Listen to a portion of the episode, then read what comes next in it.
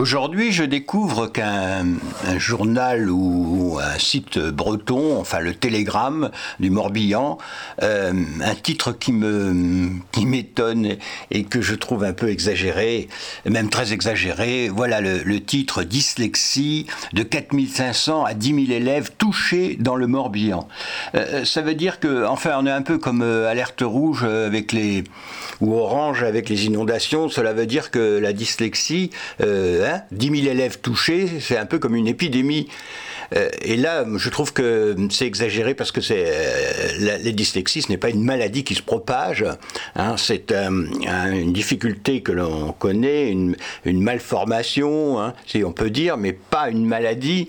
Et je, trouve que maintenant, euh, dès qu'un enfant a des difficultés en orthographe ou en, en calcul ou alors à s'exprimer pour tout à fait d'autres raisons que la dyslexie, euh, ça y est, on le classe 10 euh, quelque chose.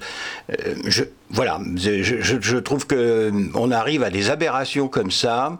voilà, ça, me un peu, ça, oui, ça me scandalise de, voir un titre pareil, 10 000 élèves touchés par le, dans le Morbihan. Hein, on peut être touché par la grippe, on peut être touché par la, je ne sais quoi, la coqueluche, tout ce que vous voulez, mais on n'est pas touché par la dyslexie. On est dyslexique, c'est tout à fait différent.